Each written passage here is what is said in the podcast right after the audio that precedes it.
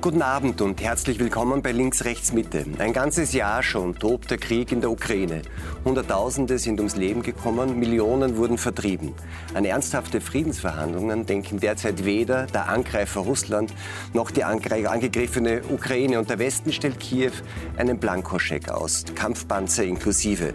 Können mehr Waffen dem Leid wirklich ein Ende setzen? Was spricht eigentlich gegen Verhandlungen? Und was, wenn Putin Waffen, Flüchtlinge als Waffen einsetzt? Darüber sprechen wir gleich gleich. Und das sind meine Gäste. Der Migrationsexperte und Autor Rüd Koppmanns ist bei uns. Er sagt, Putin setzt Flüchtlingsströme als Waffe ein. Wenn wir unser Asylsystem nicht reformieren, machen wir uns ernsthaft angreifbar. Die Journalistin Birgit Quint, Brigitte Quint hingegen sagt, es ist unsere Pflicht, den Ukrainern zu helfen. Und Österreich tut gut daran, sich stärker bei europäischen Sicherheitslösungen zu beteiligen. Ich begrüße den Politikberater Heimer Leposchitz. Er sieht die europäische Sanktionspolitik als gescheitert an und fordert von Österreich ein Besinnen auf die Neutralität sowie den Ausstieg aus den Sanktionen. Und Daniel Landau ist bei uns zu Gast. Er ist Bildungsbeauftragter für die Ukraine-Flüchtlinge und sagt, die Ukraine verteidigt auch unsere Werte. Putins Aggression muss gestoppt werden. Herr Leposchitz, es ist ziemlich genau ein Jahr her, dass äh, Putin den Angriffskrieg äh, auf die Ukraine begonnen hat. Der Westen hat eigentlich rasch und auch sehr konzise reagiert. Sanktionspakete, Hilfszahlungen, auch Waffenlieferungen. Jetzt wurde das zehnte Sanktionspaket beschlossen. Haben Sie den Eindruck, dass diese Maßnahmen, die sehr schnell, sehr gemeinsam, sehr konzertiert waren, den Kriegsverlauf beeinflusst haben? Zuerst muss man, glaube ich, einen Konsens hier herstellen. Ich glaube, das wird der letzte sein an diesem Abend. Aber natürlich, egal wie die Vorgeschichte dieses Krieges ist, ja ein Angriffskrieg Putins. Putin ist ein Kriegsverbrecher und die Russen haben die Ukraine überfallen. Also das muss man mal, glaube ich, das haben wir einen allgemeinen Konsens, um das auch mal klarzustellen. Aber grundsätzlich haben wir jetzt seit 367 Tagen in Europa Leid, Mord und Vertreibung und wir müssen einfach schauen, dass es, dass es keine 500, dass es keine 1000, dass es keine 5000 Tage wird, sondern dass wir in Friedensverhandlungen gehen. Dass wir als Europäer äh, das auch als Hauptbetroffene vorantreiben, weil Amerikaner haben relativ wenig Interesse an Friedensverhandlungen. Die verdienen zurzeit an der Deindustrialisierung Europas, die verdienen an den unterschiedlichen Preisen am Energiemarkt, die verdienen an den Waffenlieferungen. Detto viele andere Länder dieser Welt, weil das ja, sind ja keine Weltsanktionen oder umfassenden Sanktionen, sondern sind eigentlich europäische Sanktionen, westliche Sanktionen. China pfeift drauf, Indien pfeift drauf, die Saudis pfeifen drauf, Israel pfeift drauf. Also das ist ja, sind ja nur europäische Sanktionen. Aber das Ziel muss sein, und gerade wir als neutrales Österreich haben ja eine Vermittlertradition zwischen den Blöcken. Das heißt ja nicht, dass wir moralisch völlig neutral sind, sondern wir sind in Kriegszeiten neutral. Und wir sollten uns als, als Friedenspunkt, als Verhandlungspunkt positionieren und nicht äh, mit der NATO in, ins Kriegspartei Die Frage ist immer, wie so ein Krieg endet. Das eine ist durch die militärische Niederlage eines einer Kriegspartei und das andere ist durch Verhandlungen, bei denen sozusagen jeder irgendwie noch gesichtswahrend raussteigen kann. Das sind im Prinzip die zwei Möglichkeiten.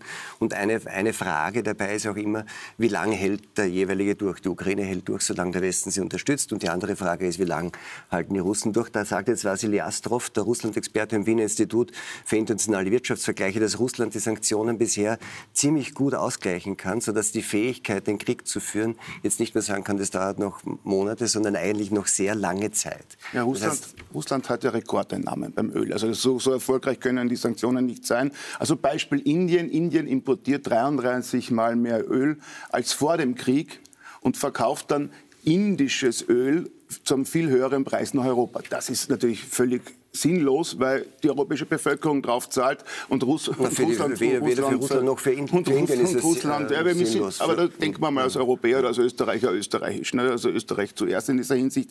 Aber es ist wirklich diese, diese Friedenslösung ist das, was man vorantreiben muss und es ist ja auch sehr spannend, wenn man gestern das Wall Street Journal zum Beispiel gelesen hat, dass die Europäer rund um den britischen Premier dann rund um den äh, französischen Präsidenten Macron und um den deutschen Kanzler Scholz ja schon äh, der Ukraine in Form von Präsidenten Zelensky mitgeteilt haben, Europa wird weiter Waffen liefern, Europa lässt Ukraine nicht im Stich, aber Zelensky hat in diesem Jahr noch Friedensverhandlungen aufzunehmen. Man wird die Ukraine so weit stärken, dass es muss ja auch der Sinn von Waffen liefern. Ich bin ja kein großer Gegner von Waffenlieferungen, solange es keine Langstreckenwaffen sind, solange es keine Flugzeuge sind, keine Langstreckenraketen, wo Zelensky Moskau erreichen kann, zur weiteren Eskalation, sondern das Ziel muss ja sein, und dieser Krieg wird ja nur enden, wenn sowohl die Ukraine wie die Russen einsehen, dass kein Sieg mehr zu erreichen ist, sondern einfach nur mein Bad. Und wir, wir sind ja derzeit schon am Weg zum Bad, auch mit leichten Vorteilen der Russen derzeit, leider. Aber das muss das Ziel sein. Also Stefan Gadi, der Militärexperte, hat richtig gesagt, das Ziel muss sein, dass beide einfach nicht mehr können und auch kein Sieg mehr sind. Also dann wird man sich irgendwo auf einen Frieden einigen müssen, wo beide nachgeben. Aber derzeit ist sagen, alles beim Alten. Die, die, die EU reagiert mit Sanktionen, einzelne Staaten reagieren damit, dass sie Waffenlieferungen in der einen oder anderen Form mehr oder weniger unterstützen. Frau Quint, das zehnte Sanktionspaket äh, war das schon, das da am Freitag beschlossen wurde, am Jahrestag des Kriegsbeginns.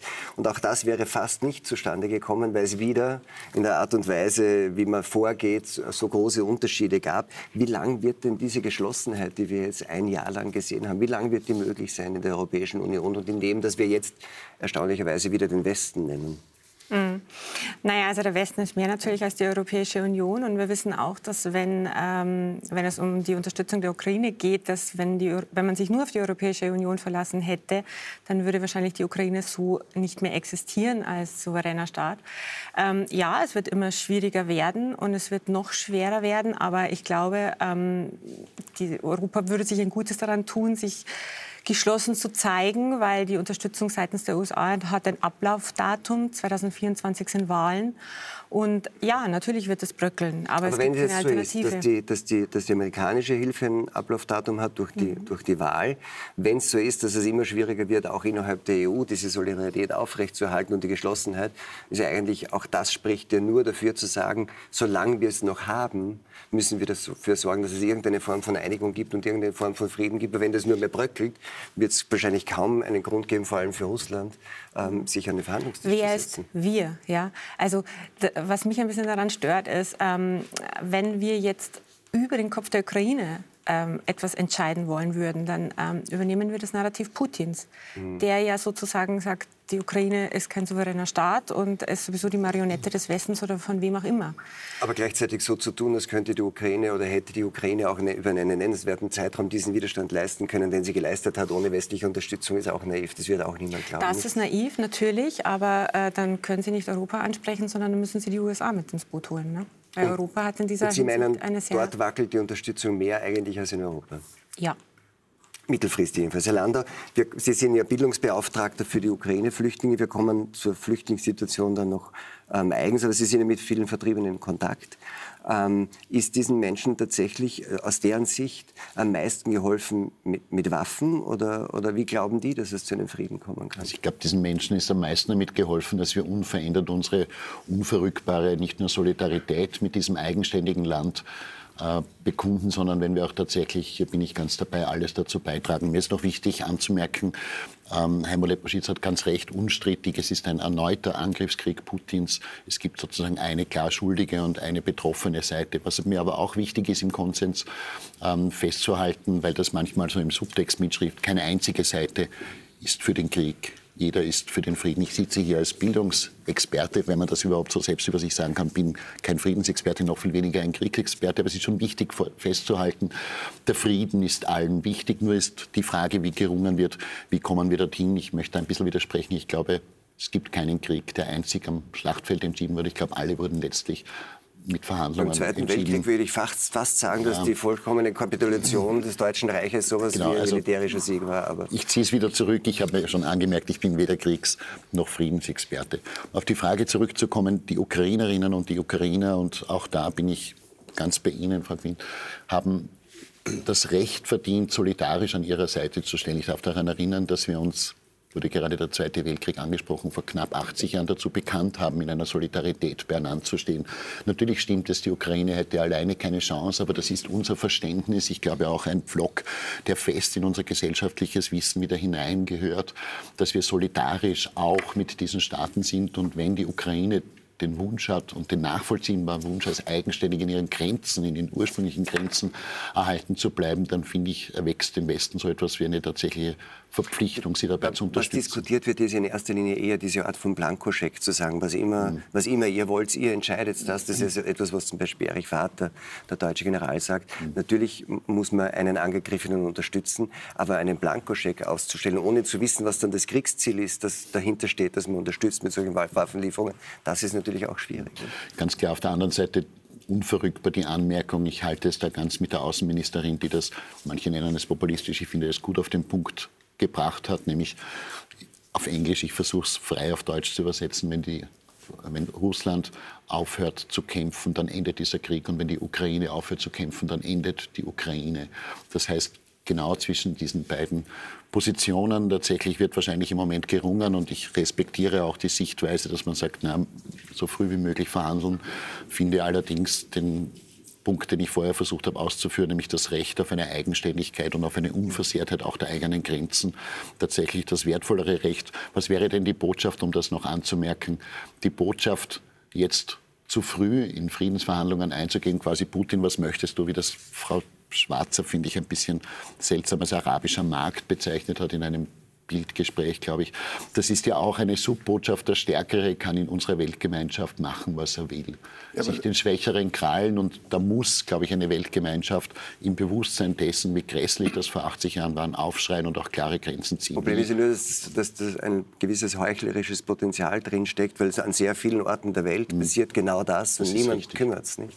Also wenn man mal sich anschaut, wie viele Staaten die USA in den letzten Jahrzehnten überfallen haben und wenn die USA dann sagen, es gibt unverrückbare Grenzen und das Recht des Stärkeren gilt jetzt nicht, weil es das heuchlerisch. Ne? Das muss man jetzt, jetzt ganz kurz noch und muss etwas sagen. Und Frau Baerbock, also Entschuldigung, jemand, der, der sich der 360-Grad-Wende von Herrn Putin verlangt. Und die, die, wir müssen auch den Ländern beistehen, die hunderttausende Kilometer von Deutschland entfernt sind. Also das, ich glaub, weiß nicht, ob man uns von dieser Frau einen dritten Weltkrieg führen lassen soll. wahrscheinlich nichts daran ändert, dass dieser Satz vollkommen richtig ist. Ja, wenn Russland aufhört zu kämpfen, endet der Krieg. Wenn die, Russland, wenn die Ukraine aufhört zu kämpfen, endet die Ukraine. Ich glaube, an dem Satz kann man wenig Na, absolut, finden. das sagt ja auch keiner. Na, das, ich sage auch, dass man Waffen so liefern muss, weil man kann natürlich nicht die Russen brandschatzen und morgen durch die Ukraine ziehen lassen, um, umgeschaut. Das, das, das wird ja niemand bestreiten, ne, dass den, Herr, den Herrn Kadyrov mit, seinen, äh, mit seinem Tschetschenen-Mob niemand an der NATO-Grenze, an der polnischen Grenze oder irgendwo in Europa braucht.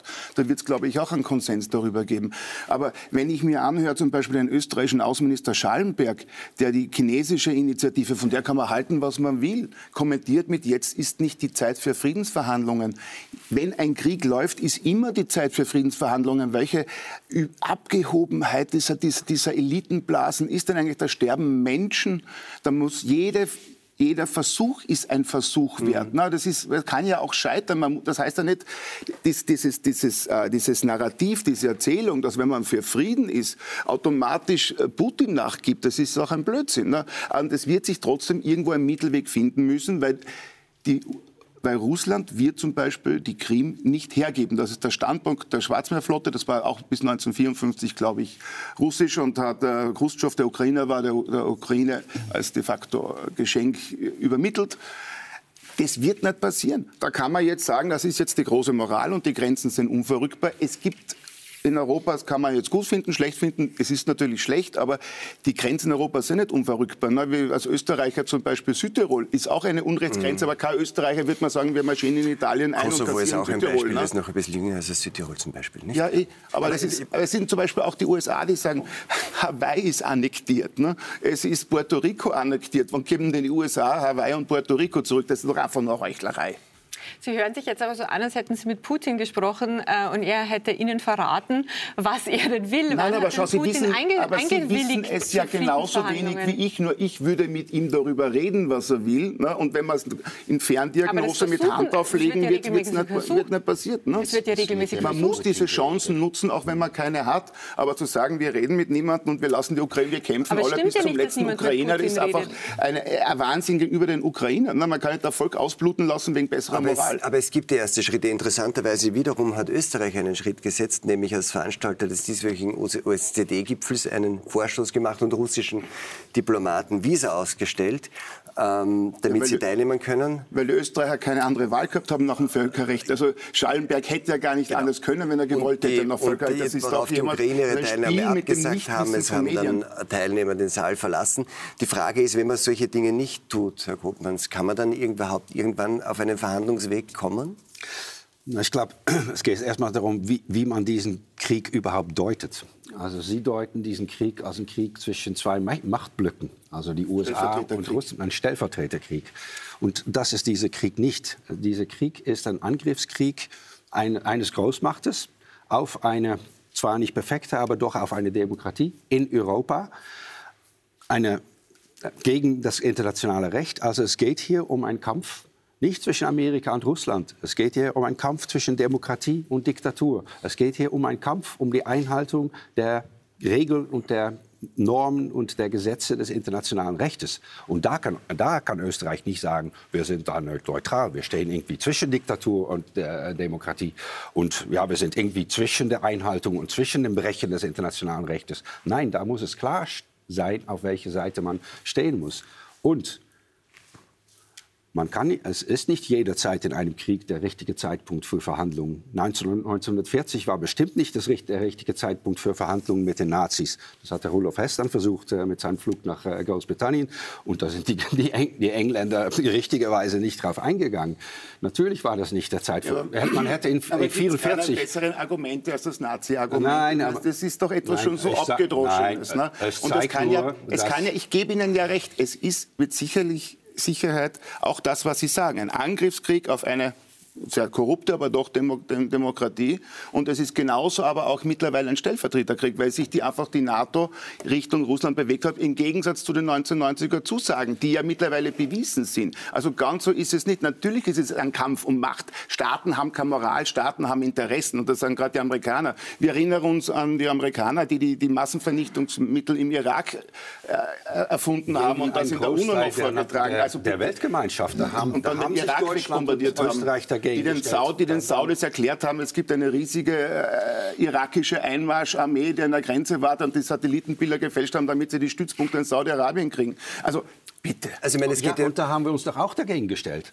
Einige also Österreich war auch damals neutral. Man kann doch das nicht ausspielen gegeneinander. Wir sprechen hier jetzt über Russland und nicht über Amerika. Wir sprechen über eine geopolitische Lage. Ne? Und nur geopolitisch wird das entschieden werden. Das aber, wird nicht Österreich entscheiden. Aber die, die Frage Österreichs ist, ob das, die Argumente, wenn man, wenn man in einem Fall ein Argument ganz stark macht, ob man dann nicht sagen, damit es auch wirklich gut wirkt, moralisch, im anderen Fall auch das gleiche Argument selber irgendwie hätte gelten lassen müssen. Darum geht es dann, glaube ich, eher. Wenn jemand sagt, das, das sind unverrückbare Grundsätze, man weiß aber, dass er diese Grundsätze noch vor kurzem selber gebrochen hat, dann ist das Argument meistens ja, aber nicht auch so stark. da ist es doch noch schon ein Unterschied, ob die USA damals international Recht gebracht, äh, gebrochen haben mhm. gegen einen Diktator Saddam Hussein, der auch seine eigenen eigene Menschen ausgemordet hat mhm. und auch selbst das internationale Recht gebrochen hat, oder einen friedlichen Staat, der nichts gemacht hat, der von einer Großmacht überfallen wird. Ich, ich der zumindest in Ansätzen ein eine Demokratie der, ist. Das ist doch schon auch was ja, anderes. Das ist ein Grundsatz. Ich glaube, auch über den sind sich alle einig. Ich möchte jetzt nur zu, von der Moral nur ein Stück zur Pragmatik kommen, weil die Frage, äh, wenn man sagt, äh, es geht darum, dass die territoriale Integrität der Ukraine wiederhergestellt wird. Das ist das Ziel, das Kriegsziel, wenn man so will, des unterstützenden Westens für die Ukraine. Und man muss davon ausgehen, was Herr Leposchitz sagt, dass wenn das einschließt, die rück militärische Rückeroberung der Krim, von Russland, ähm, dann muss man einfach pragmatisch die Frage stellen, geht man dieses Risiko ein, dass dann eine Eskalation ist, die auch am Ende in einer nuklearen Katastrophe enden ja, kann, nicht? natürlich auch also über das Spiel, das gespielt wird, auch im Klaren sein. Das ist ja gar nicht gesagt, dass das nicht eine, eine, eine Abmachung sein könnte, dass man zu der Status quo ante äh, vor dem Angriffskrieg zurückkehren würde und vielleicht auch eine Anerkennung der äh, Krim international. Aber wenn man das jetzt schon sagen würde, wenn Biden das sagen würde, wenn Scholz und Macron das sagen würden, wenn Zelensky das sagen würde, dann hätte Putin das schon mal in der Tasche. Dafür, darüber Absolut. braucht er nicht mehr zu verhandeln. Also worum es geht, und das ist, denke ich, ganz wichtig, das ist jetzt nicht nur ein Krieg zwischen der Ukraine und Russland. Das ist ein Krieg, der auch bestimmen wird, wie es in der Welt weitergeht. Und das ist auch ganz wichtig. Man kann sagen, wir beenden jetzt das Sterben in der Ukraine, äh, dadurch, dass wir einfach zugeben. Aber dann, was wird passieren? Was wird China dann tun in Bezug gut, auf Taiwan? Geben, dass es jetzt nicht nur Krieg zwischen Russland und der Ukraine, sondern auch über die zwischen den Blöcken. Nein, nein, also meine, einig, nein nicht ne? zwischen den Blöcken. Es ist ein Signal. Wenn Putin hier wegkommt mit Territorialgewinne. Es ist jetzt gerade schwierig mit der Stringenz nein, nein, bei Ihnen. Mit etwas mehr, nein, mit etwas mehr, mit etwas ja. mehr als ja. der Status quo an. Dann ist es ein Signal an den Iranern, an der Türkei, an China und an anderen die Türken bombardieren dass sie schamlos die Syrer nach dem Erdbeben zum NATO-Mitglied und, und damit wegkommen können. Aber die, die, die, Türken bombardieren doch gerade die Erdbebenopfer im kurdischen Bereich und in Syrien und sind NATO-Mitglied NATO und sind EU-Beitrittskandidat. Wo ist da der Unterschied? Aber Wo ist denn die Moral? Das ist kein möchte, großer Unterschied. Ja, eben. Ich möchte, ich möchte einen, ganz, einen, ganz, einen ganz kurzen Schlenker nach Österreich noch machen, denn hier gibt es einen, der steht jedenfalls ganz fest zur Ukraine, nämlich unser Bundespräsident. Hören wir uns den vielleicht kurz an. Today, I assure you, Austria will continue to stand in solidarity with Ukraine for as long as it takes. We are with you.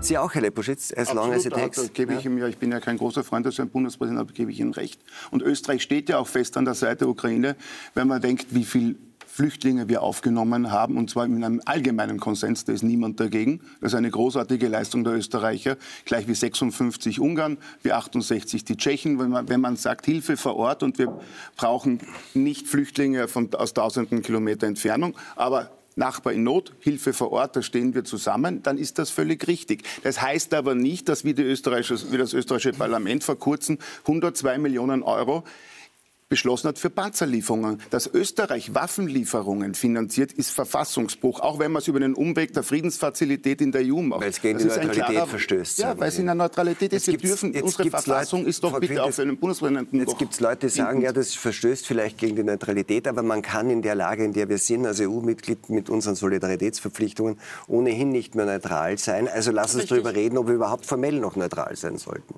Naja, das ist eine Debatte, die wird man, wird man wahrscheinlich langfristig irgendwann irgendwann führen müssen. Das ist richtig, weil äh, Österreich hat sich sehr ziemlich bequem gemacht zwischen den ganzen NATO-Staaten. Ne? Ähm, und Indirekt hat Österreich natürlich ähm, Militärhilfe mitfinanziert und auch humanitäre Hilfe. Aber natürlich muss es diese Diskussion irgendwann geben. Ja? Ich glaube nicht, in Österreich malen die Mühlen die, langsam. Wie sollte die Ihrem Wunsch nach ausgehen, diese Diskussion? Naja, also ich würde ganz woanders ansetzen. Ich würde weggehen vom Nationalstaat. Ähm, also das fordern wir auch derzeit im Furche-Leitartikel, dass wir sagen, wir müssen eigentlich mal die Causa europäische Armee angehen. Ja? Ähm, wie ich vorher schon gesagt habe, wir können uns nicht auf ewig äh, darauf verlassen, dass uns die USA sicherheitspolitisch unterstützen. Äh, deswegen muss die EU selbst etwas schaffen, um wehrfähig zu sein. Und da würde ich jetzt nicht jedes einzelne Land anschauen, sondern europäisch mich einigen. Und das ist möglicherweise ein ungünstiger dabei. Zeitpunkt. Nicht? Man hat jetzt über Jahre gesagt, die NATO ist eigentlich ein sterbendes Tier. Irgendwie braucht es das nicht mehr. Wir naja, müssen stattdessen eine europäische Sicherheitsarchitektur inklusive Armee aufbauen.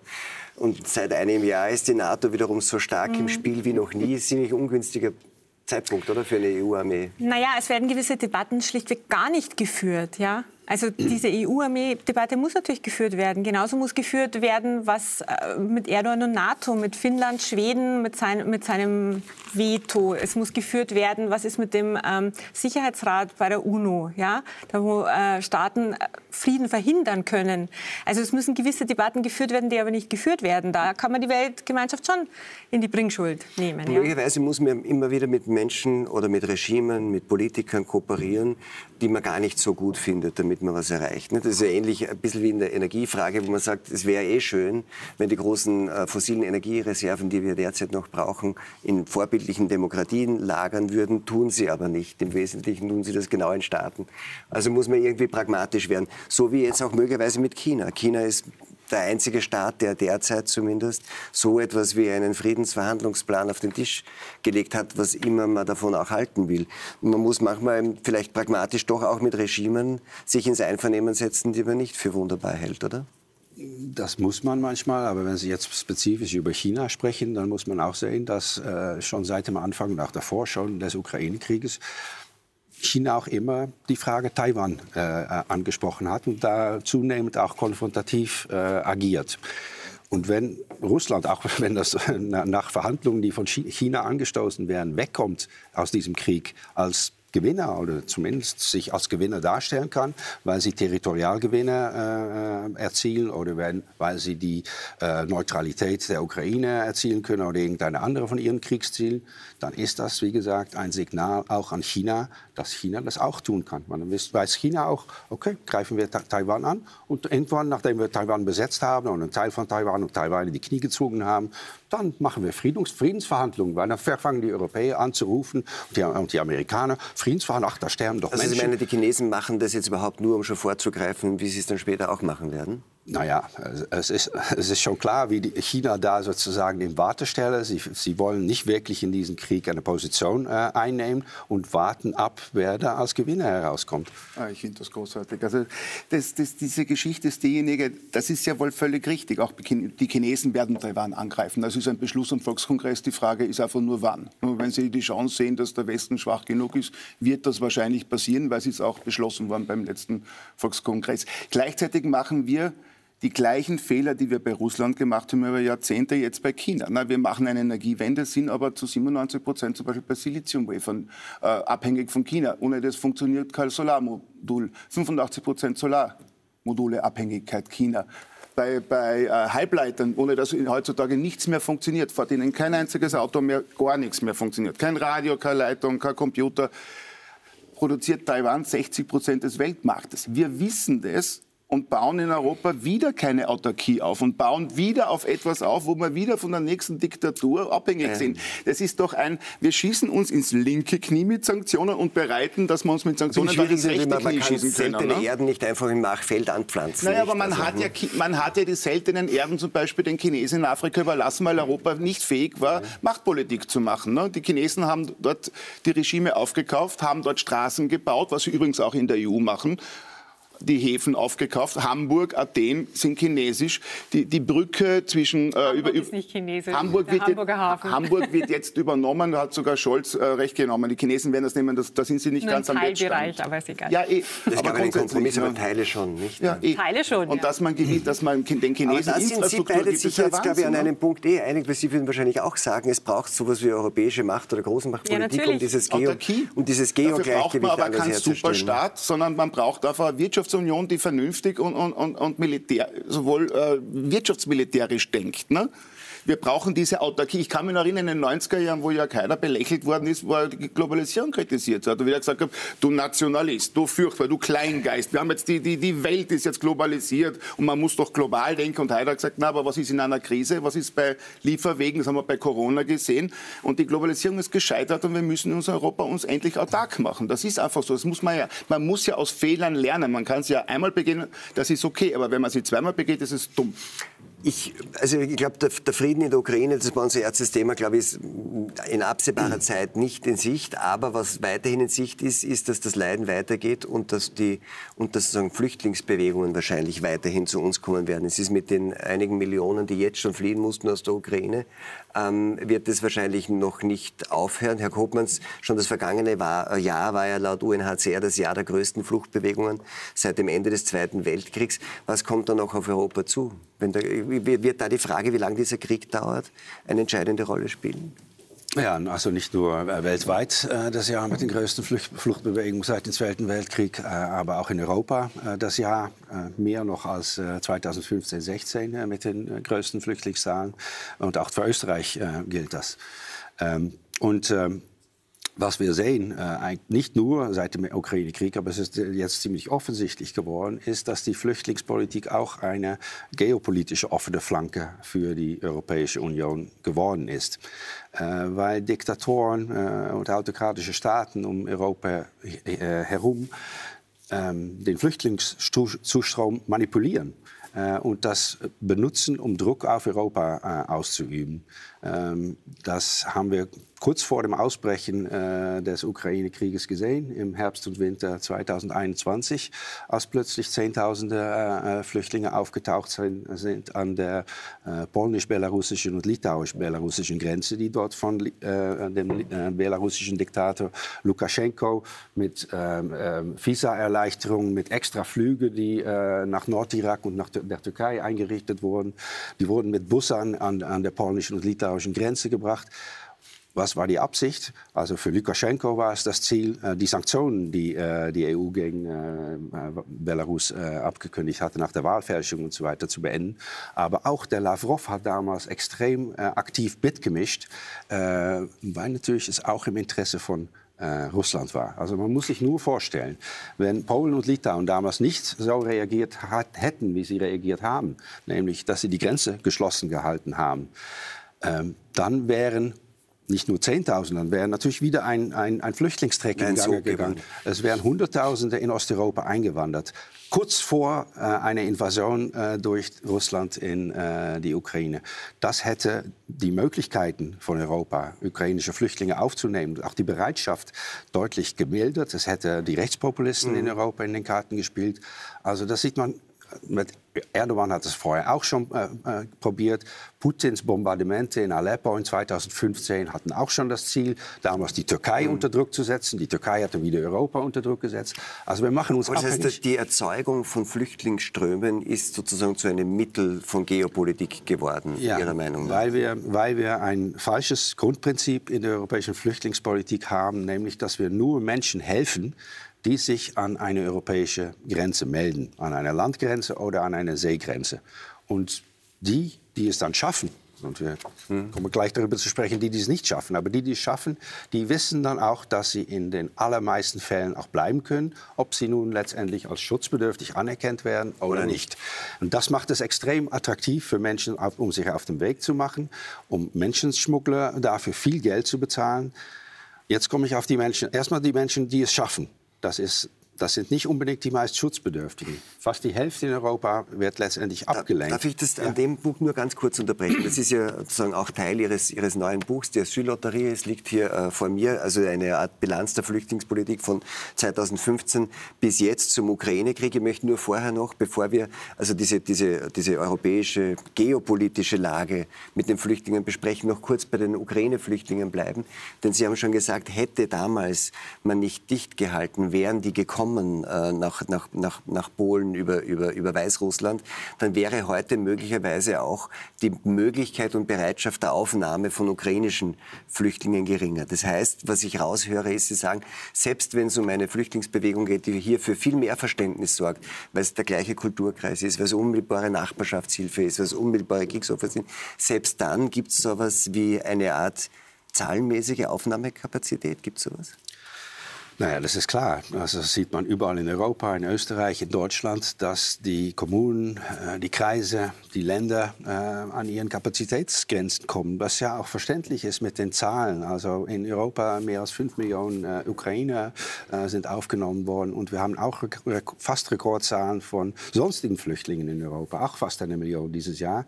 Äh, und wenn ich richtig informiert bin, in, in, in, Österreich ist es sogar die größte Zahl seit 50 Jahren oder so, oder seit jeher, seit dem Zweiten Weltkrieg.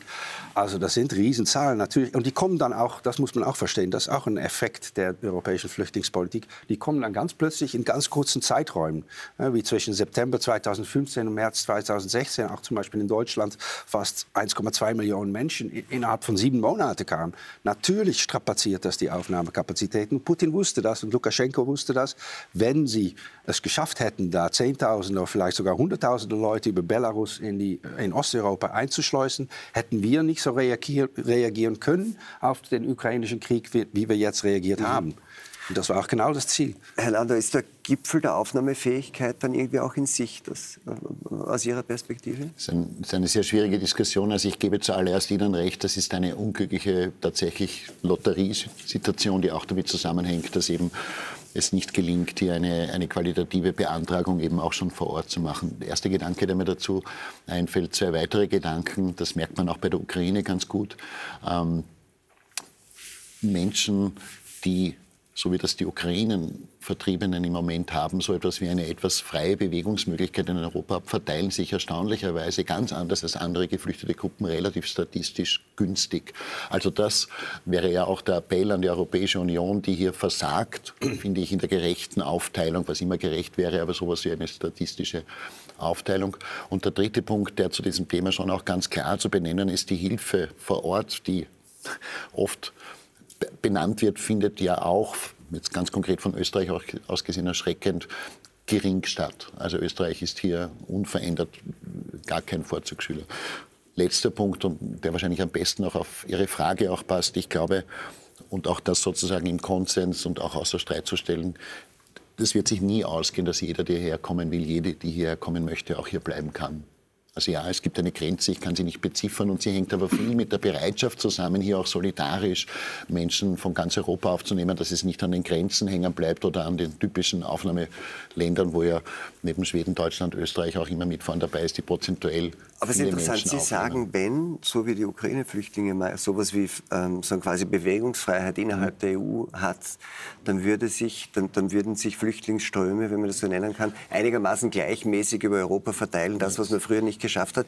Ist das tatsächlich so? Es gibt eine UNHCR-Aufzeichnung. Im Moment ist es aktuell bezüglich der Ukraine. Ich wage es allerdings nicht dafür eine Ableitung für alle anderen Fluchtgruppen zu nehmen. Es ist nur eine Auffälligkeit, die der UNHCR jetzt vor zwei Wochen herausgegeben hat, dass im Moment die Karte bezüglich der ukrainischen Vertriebenen eine relativ gerechte Verteilung in Europa ist. Und die Ableitung des UNHCR war, dass das schon auch mit der Freizügigkeit der Bewegung zu tun hat.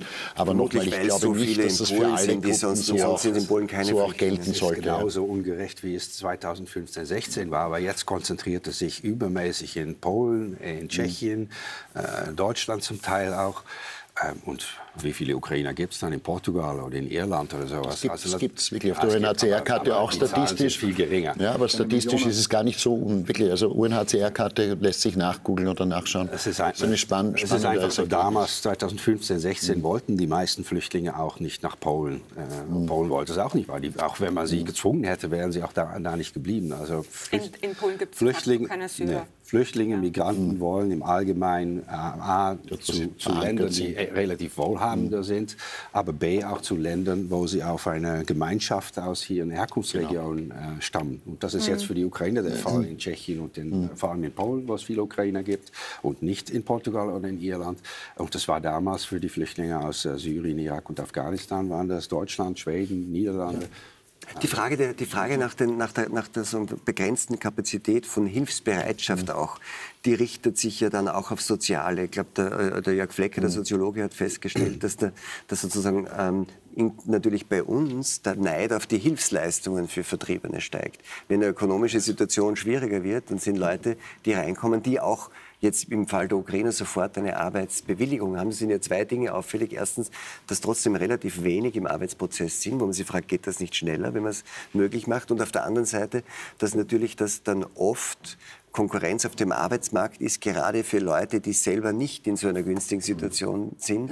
Und dann natürlich für, also sagen, wenn man so will, Abstoßungsreaktionen haben. Sagen, Moment, lieber nicht, weil das bedroht jetzt in erster Linie Aber der nicht. Unterschied ist ja natürlich, das ist nicht der Neid, da würde ich das im Framing aufpassen, sondern oft ist es ein Unverständnis. Ne? Und bei den Ukrainern, weil die Leute auch bei den Ukrainern sehen, das sind wirklich Hilfsbedürftige, das sind Kriegsflüchtlinge. Ne? Und, der, und, viele andere sind halt Wirtschaftsflüchtlinge. Warum kommen denn so viele äh, Syrer, Tschetschenen, Afghanen nach Österreich, Deutschland nach Schweden. Na, nicht wegen dem schönen Wetter, weil es bei uns so angenehm ist, sondern weil wir die allerhöchsten Sozialleistungen haben. Das kann man ja niemandem vorwerfen. Also es ist menschlich nur verständlich, aber es ist natürlich ein mega Pull-Effekt, wenn du weißt, du kommst nach Österreich und kriegst einmal, dem Moment, wo du angenommen bist, über 1000 Euro. Egal, ob du dich fortbildest, egal, ob du Arbeitsbereitschaft zeigst, egal, was du aufführst, egal, ob du kriminell wirst, du wirst nicht abgeschoben. Das ist natürlich Schlaraffenland. Ne? Das ist ein Sozialschlaraffenland und das schafft auch in immer schwierigeren Zeiten in Österreich ein Unverständnis höflich formulierter Bevölkerung, weil man unterschätzt es. Allein in Österreich haben wir 26.000 Obdachlose. Ne? Also das ist schon auch ein Ziel im, ganz kurz, ein Ziel im eigenen Land. Und man kann ja nicht sagen,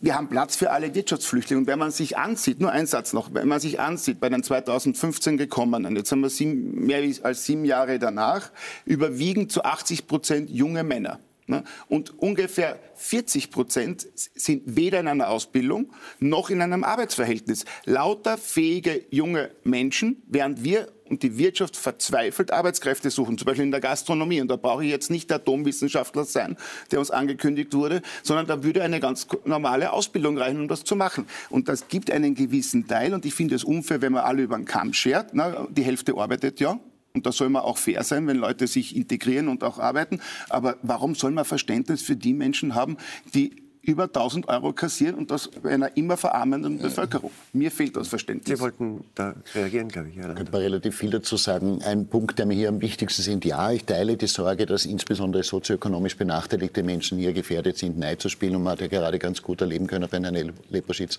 dass eine Partei auch davon allein Stimmen generiert. Man konnte auch zuhören. Man muss ja nicht alles Lass mich bitte ausreden. Danke. politisieren, das ist ja Blödsinn. Ähm, ich würde es ja gerne ausreden. Darf, darf ich fertig ausführen? Ich habe dir auch aufmerksam zugehört. Ähm, dass es von Kräften in der Republik auch ausgenutzt wird, weil es tatsächlich dann so ein Spiel gibt auf den untersten Ebenen, diese Menschen, die hierher kommen, Schutz suchen gegen Mindestlohnbezieherinnen, Mindestpensionistinnen, gegen Arbeitslose zu spielen. Jene Partei ist auch die, die immer, wenn sie in Verantwortung wird, gar nichts für die soziale Gerechtigkeit von oben nach unten beigetragen hat. Also das Gerücht für den kleinen Mann ist bestenfalls ein Gerücht, lässt sich bei allen Abstimmungen nachvollziehen. Hier wird in der Verteilungsgerechtigkeit genau nichts bewegt. Worauf will ich, ich würde wirklich gerne aussprechen ja, dürfen. Ohne diese Gorilla-Taktik in der Diskussion. Das wäre wirklich fein. Guerilla, nicht Gorilla. In dem Fall könnte es einen Grund haben, ja, ja. dass ich mich hier Ich weiß, wie Grüne argumentieren. Ich bin noch immer nicht Bitte. bei den Grünen. Seit Jahren und Hast wird auch gewusst. Ich verstehe, dass das Thema unangenehm ist und dass man ablenken möchte. Entschuldigen Sie auch für den kurzen innenpolitischen, kurz für den kurzen innenpolitischen Diskurs. Der Punkt ist ein Auftrag natürlich, und das richtet sich auch an andere Parteien, ganz gezielt an die SPÖ, die ja auch mit dem Thema nicht gut umgehen kann.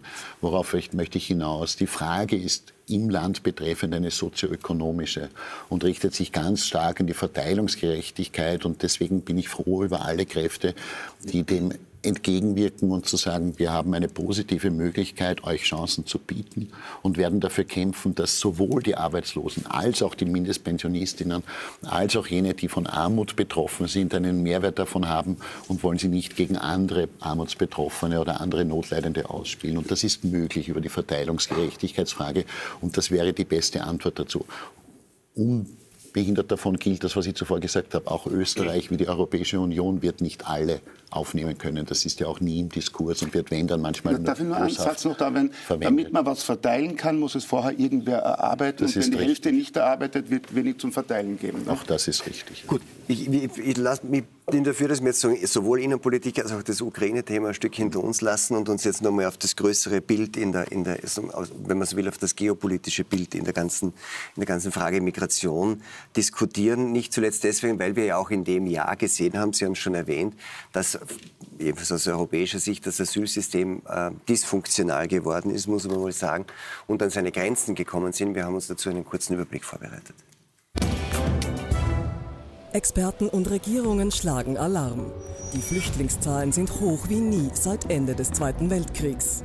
Alleine in Österreich suchten letztes Jahr 109.000 Menschen um Asyl an, mehr als im bisherigen Rekordjahr 2015. Hinzu kommen etwa 54.000 geflohene Ukrainer in der Grundversorgung. Die Asylsysteme sind heillos überlastet, wie die neu veröffentlichten Zahlen der EU-Asylagentur zeigen. Insgesamt haben etwa eine Million Menschen in der EU um Asyl angesucht, eine Steigerung um 50 Prozent. 636.000 dieser Asylanträge blieben bis zum Ende des vergangenen Jahres liegen. Selbst wessen Asylantrag abgelehnt wird, kann oft nur schwer ausgewiesen werden. Und hinzu kommen vier Millionen Ukrainer, die in der EU Schutz suchen. Bei humanitären Katastrophen wie Erdbeben, Hunger und Krieg könnten weitere Flüchtlingsströme ausgelöst werden. Kollabiert das Asylsystem dann vollends?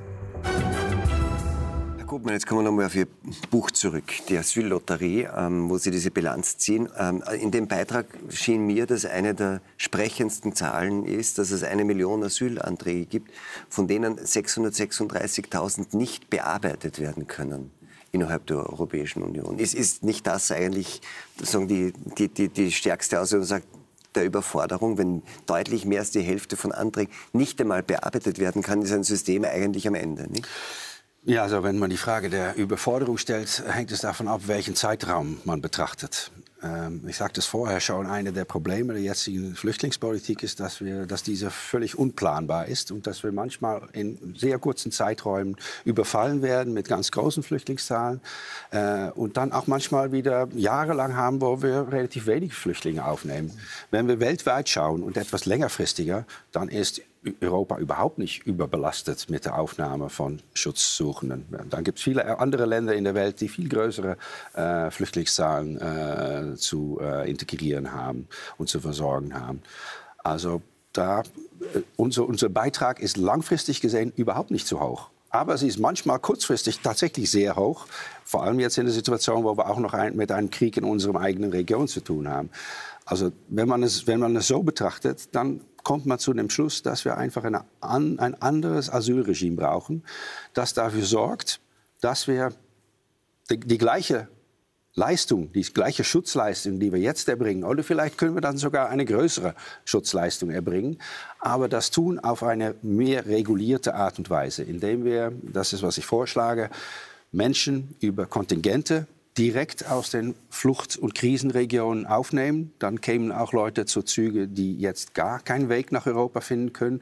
Ich nenne mal den schrecklichsten Bürgerkrieg in der Welt, Jemen von wo aus niemand es fast nach Europa schaffen kann, weil Jemen wird umgeben von Saudi-Arabien, selbst das Land, das Jemen angreift.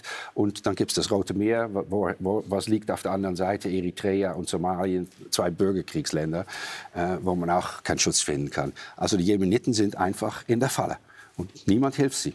Ja, die UNHCR betreut vor, vor, vor Ort die äh, Flüchtlingslager da. Schreckliche Situation.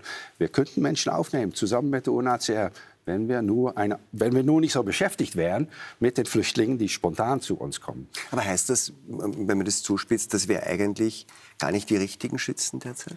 Na, zum Teil schon. Äh, von, den, von den Flüchtlingen, die zu uns kommen, die sich an den europäischen Grenzen melden, äh, wird europaweit fast die Hälfte abgelehnt. Ja, in zweiter, dritter Instanz, endgültig abgelehnt. Ähm, das heißt schon mal, dass es eine große Gruppe gibt aus Ländern, wo keine Verfolgung stattfindet oder Menschen, die aus Ländern stammen, wo zwar Verfolgung stattfindet, aber sie selbst nicht ver äh, verfolgt werden. Ähm, das ist das eine. Wenn man dann auf die Gruppe schaut, die wohl anerkannt wird, dann gibt es da eine ganz starke Überrepräsentierung von jungen, gesunden Männern aus Familien, die in den Herkunftsländern zur Mittelschicht gehören. Es sind nicht die Ärmsten, es sind nicht die Frauen, es sind nicht die Familien mit Kindern, es sind nicht die Alten äh, und es sind auch nicht die verfolgten Minderheiten, die, die oft zu arm sind und zu, zu, ach, zu äh, marginalisiert leisten können. Die sich gar nicht leisten können, weil die, diese Schlepper, die kosten mehrere tausend Euro, das kann bis zu 10.000 Euro. Das ist, das, ist ein, das ist für uns schon Vermögen, das ist in diesen äh, Herkunftsländern ein, ein, ein Riesenhaufen Geld, die die meisten Leute sich gar nicht leisten können. Hinzu kommt noch, in den letzten zehn Jahren sind 25.000 Menschen gestorben beim Versuch, nach Europa zu kommen und dort Asyl zu beantragen. Wenn man, wenn man berechnet, wie viel Prozent das sind von denjenigen, die es versuchen, also die versuchen, es geht vor allem um das Mittelmeer natürlich, das wissen wir alle, die versuchen, das Mittelmeer zu überqueren, dann reden wir über zwischen 1 und 2 Prozent von den Menschen, die versuchen, das Mittelmeer zu überqueren, sterben. Und wir hatten heute Morgen Mhm. Äh, einen sehr dramatischen, schrecklichen Fall äh, in, äh, im Süden von Italien, in Kalabrien. Ein Flüchtlingsboot äh, mit 150 bis 250 Menschen, genau äh, wissen wir es noch nicht. 45 Leichen wurden schon geborgen, darunter auch Kinder, darunter sogar ein Baby von drei Monaten alt. Äh, es können sogar deutlich mehr noch werden, es werden noch viele Leute vermisst. Das ist die Realität des Flüchtlingssystem, das wir haben. Ein Flüchtlingssystem, das mehr Menschen den Tod einjagt, als dass es letztendlich rettet. Weil man muss verstehen, welche Men Menschen nehmen wir eigentlich auf. Das sind A, 45 Prozent, die abgelehnt werden, aber die 55 Prozent, die anerkannt werden, die kommen fast ausnahmslos nicht direkt aus Krieg- und Verfolgungsländern. Die waren schon in äh, Im Falle von den Syrern, die waren schon in der Türkei. Im Falle von den Afghanen, das ist ja, in der das Türkei sind jetzt über den Fall in, in, in noch einmal von 2015. Und Sie sagen, das kommt dann immer so in größeren Schüben und dann ist die europäische Politik in dem Moment überfordert. Das war es ja auch 2015. Mir scheint, die Reaktion darauf ist dann einfach so die Hoffnung zu sagen, so wie Angela Merkel gesagt hat, wir schaffen das. Wir haben keinen Plan sozusagen, aber wir schaffen das. Naja, Angela Merkel hat es damals selbst auch nicht geschafft. Sie hat es nur dann letztendlich geschafft, indem äh, Österreich mit den Balkanstaaten zur Hilfe gekommen ist. Das hat Angela Merkel zwar nie anerkannt, dass die Schließung der Balkanroute da eine wichtige Rolle gespielt hat. Das Zweite, das eine wichtige Rolle gespielt hat, war der Deal, der äh, Angela Merkel mit Erdogan geschlossen hat. Und da hat sie einfach ihr Problem gelöst auf Kosten äh, der Menschenrechte und der Demokratie äh, in der Türkei. Weil Erdogan hat freie Karte, carte blanche bekommen, um äh, da die Wahlen zu fälschen, äh, eine Diktatur zu etablieren, Min Minderheiten zu verfolgen, in Syrien einzumarschieren. Und die EU und Deutschland äh, haben stillgehalten, weil sie von äh, Erdogan abhängig waren, um die Flüchtlinge von uns fernzuhalten. Und das ist, was ich meine mit Erpressbarkeit. Erdogan weiß ganz gut, jedes, jeden Moment, dass sich die Flüchtlinge laufen lassen, hat Europa nichts in der Hand, weil nach geltendem äh, EU-Recht müssen wir die Leute aufnehmen, müssen wir die Leute ein Asylverfahren geben und wir haben keine Möglichkeiten, die zurückzuschicken. War 2015 einfach ein Fehler, was wir damals gemacht haben? Es war seit 2015 ein Fehler und vorher schon. Also ich muss sagen, es gibt ja, ich bin ja auch nicht für eine völlige Nullzuwanderung. Ne? Das, das, ist, das funktioniert ja sowieso nicht. Es helfen auch nicht Zäune für, zu 100 Prozent, weil das, wird auch, das hilft auch nirgends. Es hält zwar ab, aber es hilft ja nicht. De facto müssen wir auf der einen Seite äh, Österreich, Deutschland, Schweden müssen sich deattraktivieren. Ne? Das muss man auf Anfang man muss die Sozialleistungen runterschreiben, dass dieser Bull-Effekt nicht kommt. Auf der anderen Seite muss man wirklich auch schauen, Hilfe vor Ort, da bin ich sogar bei dir. Also man, man muss viel mehr auch dort vor, vor, Ort investieren. Also das war auch die Diskussion jetzt in der, äh, nach dem Erdbeben in der Türkei. Natürlich ist, ist, es vernünftig, dort vor Ort zu helfen. Erstens brauchen es die Menschen schnell, ansonsten erzeugen wir wieder eine Fluchtbewegung, die, wir, die uns noch weiter überfordert. Das ist ja auch schon im, im eigenen Interesse. Aber man muss halt einmal auch anfangen, diese, diese Denkverbote abzudrehen. Also wenn ich mir jetzt ansehe, was Joe Biden der, an der Südgrenze der USA angekündigt hat, ist de facto die Abschaffung des Asylrechts bis auf wenige wenige Ausnahmen. Also das machen die Demokraten, das macht der, der, der Liebling der Medien Joe Biden. Das hat nicht Trump, sondern, sondern Biden macht das, weil er sagt, es ist einfach zu viel. Und das, was die USA aufgenommen haben, ist ein Bruchteil von dem, was Europa aufnimmt. Und natürlich die Vermischung von Asyl und Migration ist ja großartig. Man sagt, wir brauchen die Arbeitskräfte, wir brauchen die Fachkräfte, aber es kommen ja nicht die Fachkräfte. Ne? Und es kommen ja auch nicht die, die Arbeitskräfte zur Hälfte. Ne? Bitte immer die andere Hälfte, die arbeitet, ist, ist nicht über den Kamm geschoren, sondern wir reden jetzt nur von der Hälfte, die, die sich dem System verweigert und keine Leistung bringen will. Und sagen 1000 Euro, das ist das Hundertfache, was ich daheim also verdiene. Ein, ein bisschen präzise, wenn ich glaube, man redet ja oft dann, wenn man auch jetzt über die Unterschiede zwischen der jetzigen Aufnahme und, und sozusagen auch der Begegnung mit den ukrainischen Flüchtlingen und die Erinnerung an 2015, dann ist da immer eine Frage im Raum, die ungern angesprochen wird, nämlich welche Rolle in der Aufnahmekapazität und in der Möglichkeit, damit gut umzugehen in den Aufnahmegesellschaften der kulturelle Hintergrund derer ähm, spielt, die kommen. Nicht? Also man sagt ja mit den Ukrainern, das sind erstens weiß man unmittelbar vom Krieg betroffen, sind unsere Nachbarn, ähnlicher Kulturkreis und, und, und, und dann ist natürlich die Frage, ist das schon rassistisch, wenn man sagt, es gibt diese Unterschiede und die spielen auch eine gar nicht so kleine Rolle in der Planung einer solchen Migrationspolitik. Mhm. Ja, ich glaube, das Wichtigste ist, dass wir sehen müssen, dass die Ukraine sich in Bezug auf Europa in einer anderen Lage befindet als zum Beispiel Syrien. Die Ukraine grenzt direkt an die Europäische Union. Die Ukrainer haben keinen anderen Fluchtweg als in die Europäische Union. In den Rücken steht Russland, der greift an. Also die Ukrainer mhm. können nur hierher. Die, haben auch, die sind auch nicht, als wenn sie nach Europa kommen, waren sie nicht schon in einem sicheren Transitland. Also das, wir sind jetzt als Europa ja. in der gleichen Lage, wie es die Türkei war 2015 und davor in Bezug auf Syrien. Aber die Ukrainer äh, waren das, ist, nicht das war weder rassistisch von den Türken damals, ja. noch ist es rassistisch von äh, Europa jetzt. Der andere Teil äh, der Antwort auf Ihre Frage ist, dass es natürlich für die äh, Integrationsfähigkeit einer bestimmten Gruppe schon relevant ist, wie weit oder wie nah äh, diese Gruppe kulturell äh, äh, steht in Bezug auf Europa. Wenn wir, äh, Sie haben das Thema Arbeitsmarktintegration angesprochen, ich habe das auch für Deutschland analysiert in dem Buch, zu einem großen Teil, nicht ganz, aber zu einem erheblichen Teil ist die niedrige Arbeitsmarktpartizipation der Flüchtlingsgruppen darauf zurückzuführen, dass das fast keine von den Frauen aus diesen Gruppen arbeitet. Und das hat natürlich kulturelle Hintergründe. Ähm, das ist bei den Ukrainern ganz anders, weil erstens die Geschlechtszusammensetzung ist eine ganz andere. Es sind nicht überwiegend Männer, sondern überwiegend Frauen. Aber es sind überwiegend Frauen, die schon in der Ukraine gearbeitet haben und die auch hier äh, in den Arbeitsmarkt einfach zu integrieren wären. Ähm, und es kommt noch etwas Drittes hinzu, das hat dann nicht mit Kultur zu tun, aber das macht es auch einfacher jetzt in Bezug auf die Ukraine, dass es um eine hochgebildete äh, Gruppe geht, die auch in einem Bildungssystem ausgebildet ist, das dem europäischen sehr ähnlich ist. Das ist was anderes. Äh, also die Syrer zum Beispiel sind meist niedrig gebildet. Es gibt eine Subgruppe von Hochgebildeten. Ja. Also zum Beispiel die größte Gruppe ausländische Ärzte äh, in Deutschland sind syrische Ärzte. Also es gibt die Erfolgsstories, die gibt es durchaus. Aber die meisten sind niedrig gebildet, vor allem äh, unter den Frauen. Und das macht die Gruppe auch ganz anders. Also die Integrationsperspektive für die Ukrainer ist deutlich besser äh, als die der Flüchtlinge von 2015, 16. Äh, und die Menschen sind natürlich auch nicht doof, die sehen das natürlich mhm. auch.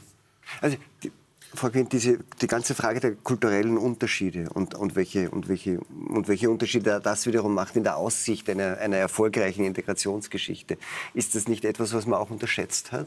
Dass man sagt, also, also allein schon in den Bildungsgraden, als 2015 dann mal analysiert hat, die Flüchtlingsströme, war man doch sehr optimistisch, dass das jetzt eigentlich auch unseren Facharbeiter so einen quasi Mangel äh, äh, beheben wird, war nur nicht so. Ich glaube, 2015 ist es so, wir können jetzt im Nachhinein nicht, wir waren damals nicht in der Situation, dass wir ähm, etwas unterschätzen konnten, sondern es war einfach äh, eine ganz große Not und wir haben äh, Menschen, die um Hilfe, Hilfe gebraucht haben, die Hilfe, die Hilfe gegeben, die sie gesucht haben.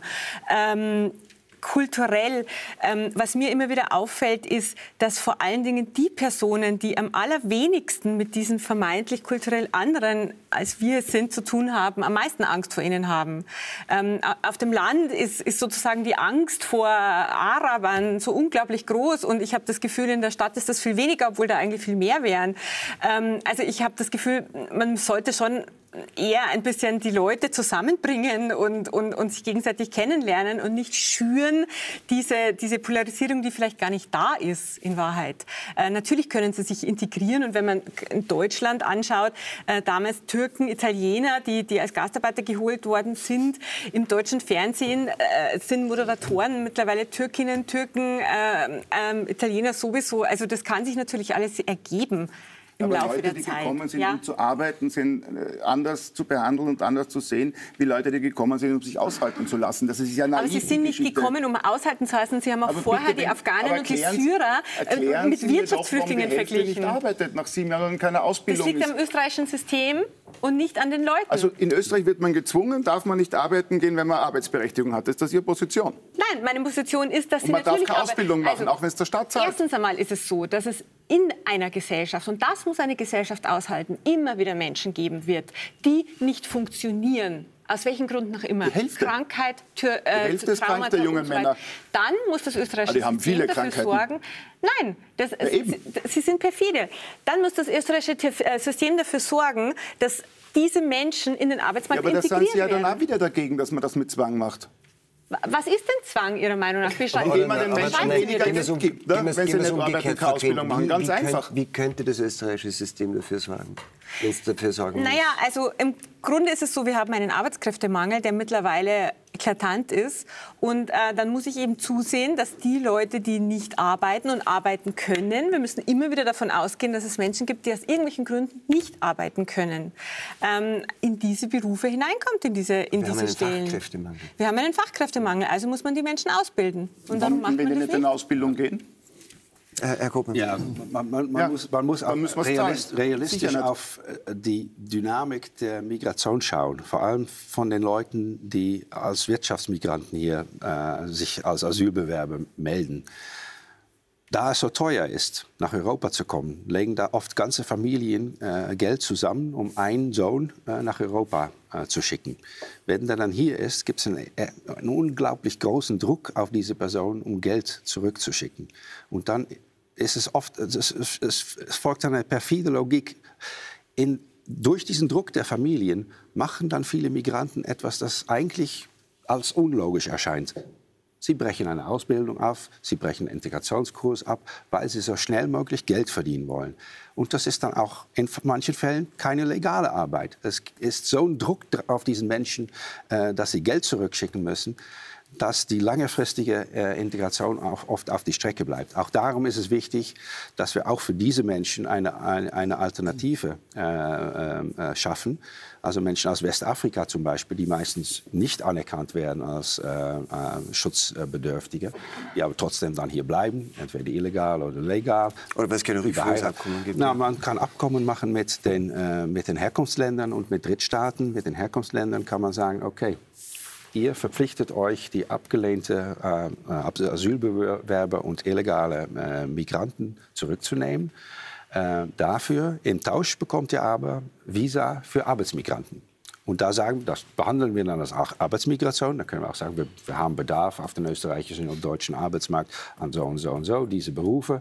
Äh, und dann kommen die Menschen, die, die wissen dann auch gleich, ich bekomme einen Job, ich bekomme eine Ausbildung mit, mit Geld und so weiter. Dann brauchen die Familien keine Zehntausende zu, äh, zusammenzulegen. Dann brauchen die Menschen nicht das Mittelmeer zu überqueren, äh, um diese Chance äh, zu nehmen. Aber es ist wichtig, dass man zwei Sachen macht. Man schafft diese legale Migrationswege, humanitäre Kontingente und Arbeitsmarktvisa. Aber, und das ist dann die andere Seite der Medaille, die ist dann, ähm, äh, das, eine, das wäre einfach mit Ihnen wahrscheinlich zu vereinbaren.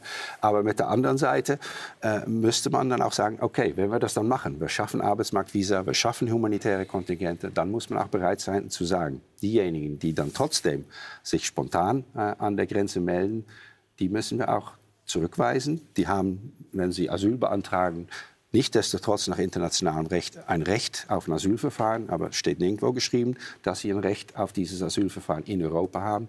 Da muss man wiederum Abkommen machen mit Transit- und Herkunftsstaaten, um zu sagen, okay, dann werden die da Asylverfahren jetzt, einen, in Tunesien einen englischen, äh, eine, die, die, die, englische Idee, die Asylverfahren in Ruanda, Ruanda abzuwickeln. So etwas würden Sie So etwas halten? wahrscheinlich mit einem äh, etwas besseren Kandidaten als Ruanda. Ich glaube nicht, dass Ruanda da sehr geeignet ist, wenn man auf die Historie von äh, Ruanda bei der Einhaltung des internationalen Flüchtlingsrechts schaut. Die sieht nicht besonders gut aus. Also da ist das Versprechen, dass das, das für die Zukunft jetzt machen werden, äh, nicht sehr glaubhaft. Was ist denn eigentlich dann der, sagen, der Kern des Versagens, wenn man sagt, die, die, die, die europäische Flüchtlingspolitik Politik versagt, das funktioniert nicht.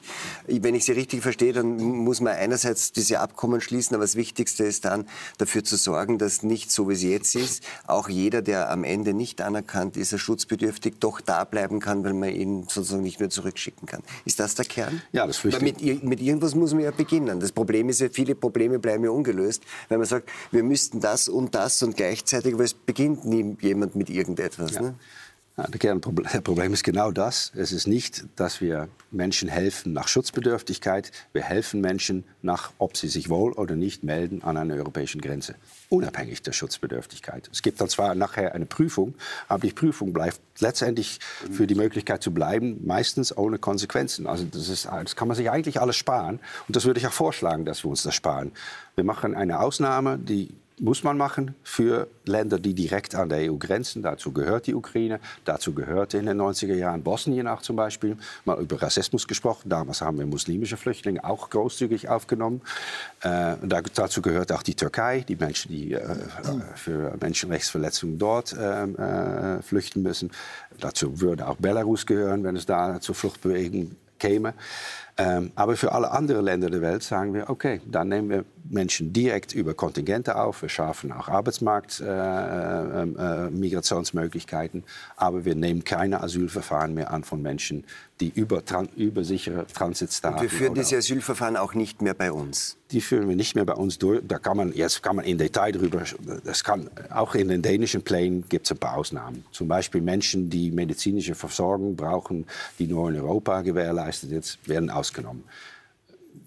Dänemark will es mit Ruanda machen. Natürlich Menschen, die aus Ruanda kommen, da kommt ja fast niemand her, aber trotzdem, die sind auch ausgenommen. Und Menschen, die äh, äh, nahe Familienmitglieder in Dänemark haben, die sind auch ausgeschlossen. So, dass man auch nicht jetzt äh, Familien trennt. Mhm. Also so kann man über mehr, äh, äh, man kann über mehr äh, Ausnahmen nachdenken, aber man kann auch auf der anderen Seite anfangen, welche Gruppen würden dafür in Anmerkung kommen. Jetzt, ich würde das nur gerne noch einmal irgendwie gegenprüfen, diesen Vorschlag.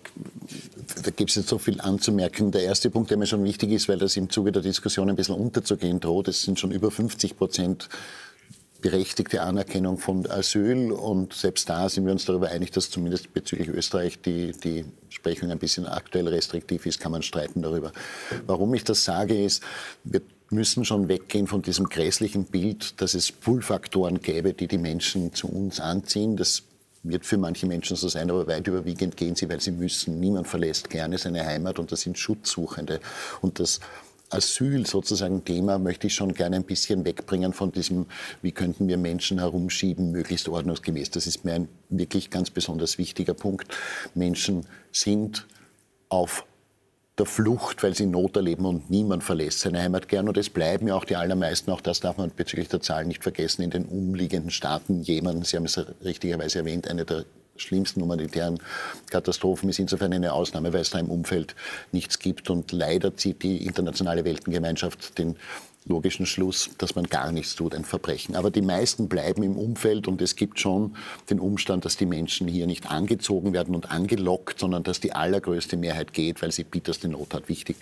Nächster Punkt ich bin dankbar für das, die Frage der Integration und möchte deswegen auch nicht gern so drüber wischen, weil das eigentlich der zweite Teil von Flucht und Ankommen ist, der immer wieder beschränkt wird. Also es geht in Richtung, wir wollen unbedingt Mauern und die Menschen weghalten, wie auch immer, aber keiner stellt die Frage, wie gehen wir mit den vielfachen Herausforderungen um. Genau, Ukraine sind höher gebildet, man kann es jetzt sehr verkürzt, äh, wenn man so sagen, sind leichter Integration, aber selbst bezüglich der afghanischen, syrischen äh, Schutzsuchenden möchte ich schon noch das Thema Sprache aufbringen, wo Österreich total versagt. Total versagt hat die letzten warum? Jahre, weil hier zu wenig Mittel intensiviert wurden, um mit dem Spracherwerb beginnen, mit den Kindern und Jugendlichen Deutschförderklassen eine Katastrophe im System, weil eher Sprache reduziert wurde, also gut gemeint und schrecklich durchgeführt, möchte ich wirklich sagen. Und weil uns und auch... das halten Sie am Ende auch für den, für den Hauptgrund dafür, dass Sprache dann am Arbeitsmarkt ist, die Zahlen nicht Sprache so sind, wie ist tatsächlich ein, wenn nicht der wichtigste Schlüssel. Bei der Ukraine, da darf ich noch darauf aufmerksam machen, Deutschland ist hier klüger als Österreich. Wir ringen in Österreich gerade vom Vertriebenengesetz, wo sie nicht arbeiten dürfen, nur mit einer Zuverdienstgrenze von 110, Diskussion 200 Euro, was natürlich bezüglich dieser Arbeits durchaus arbeitsmarktwilligen Menschen zusammenhängt, dringend in die Soziallogik gehört, weil hier dann auch Arbeit endlich aufgeht und die wollen ja was tun. Das galt im Übrigen natürlich auch für die afghanischen, syrischen in meiner Erfahrung. Die hat man halt nicht arbeiten lassen zuerst, während sie manchmal sieben bis zehn Jahren bei einem versagenden Asylsystem in der Warteschleife waren. Ähm, das ist der eine Punkt. Und ja, es gibt die Herausforderungen der Kultur. Ich möchte mich da auch nicht drüber wegschwindeln. Wir müssen tatsächlich lernen, Sie haben es richtigerweise erwähnt, in Begegnungsräumen miteinander umzugehen und schon auch ganz wichtig, und das möchte ich gerade auch in meiner vielleicht wahrgenommenen Position, ich bin tatsächlich Jahren, seit vier Jahren bei keiner Partei mehr, einmal Leposchitz, aber trotzdem bin ich wohl eher links, was immer das ist, zugeordnet. Es muss außer Streit gestellt werden, dass geltendes Recht für alle gelten muss.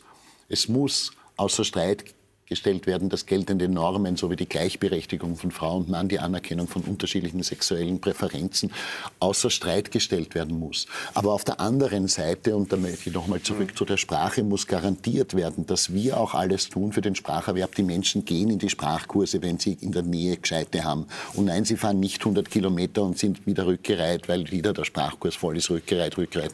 Denen dann zuzuwerfen, die wollen die Sprache nicht lernen, finde ich perfid. Und letzter ja, Punkt so zum Spracherwerb dazu. Irgendwann würde ich wirklich gern fertig reden können, ähm, weil das die Diskussion, finde ich, vielleicht lebhaft macht, aus, aus deiner Sicht, aus meiner nicht. Und last but least noch einmal wiederholt, die Menschen müssen schon auch arbeiten dürfen, denn sie wollen für sich selber sorgen. Aber ja, die geltenden Normen, die geltenden Gesetze sind ohne Wenn und Aber für alle anzuwenden und müssen hier auch exekutiert werden. Wo ich nicht dafür bin, ist Menschen abzuschieben, wenn sie einen Apfel stehlen oder was weiß ich, was jetzt sind sie recht. Was ich leider exekutieren muss, ja. ist, dass die Sendung nach 60 ja. Minuten eigentlich aus ist. Und dir jetzt mir schon drüber wollte, Frau Quint, nur äh, zu dem Schlusswort, das, was äh, Herr Kopmanns hier vorschlägt, an, an, an Grundneuregelung, mhm. ist das etwas, womit Sie mitgehen können? Ja, absolut. Vor allem, wo ich mitgehe, ist, ähm, und das ist ein Punkt, und der darf auf gar keinen Fall untergehen, dass wir wirklich äh, Verfahren schaffen müssen außerhalb der EU, dass sich die Menschen nicht auf eine lebensgefährliche Überfahrt aufmachen müssen, um hier überhaupt anzukommen. Und das ist ein Totalversagen der EU. Ich habe angenommen, dass Sie äh, ohnehin zustimmen. Da habe ich Ihnen jetzt vorgegriffen. Aber ich, ich wollte nur sagen, wir hören seit 25 Jahren von dieser europäischen Lösung. Ja. Seit 25 Jahren kommt sie nicht. Deswegen braucht es nationale Lösungen. Obwohl ich diese Lösung auch für gut finde persönlich. Nur sie wird nicht kommen, weil es einfach kein Interesse gibt, weil sie eh Österreich, Deutschland, Schweden, Schweden also fast alles nehmen. Also wir brauchen nationale Lösungen. Zum Beispiel Ungarn hat 46 Asylanträge, Österreich 109.000. Das ist, glaube ich, ein wichtiger also Punkt, den Herr Koopmann sagt, dass, das, dass man nicht darauf warten kann, kann, dass man nicht darauf warten kann, dass es die große institutionelle Lösung gibt in der EU, sondern dass es die Staaten miteinander machen, die das machen wollen. Das sind eh die, eh die Länder, wo die Flüchtlinge Nämlich die, die auch am meisten betroffen genau. sind. Frau Quint, meine Herren, vielen Dank für dieses Gespräch. Ich wünsche Ihnen einen ruhigen, friedlichen Sonntagabend. Am nächsten Sonntag begrüßt sich hier wieder meine Kollegin Katrin Brehaus. Gute Nacht.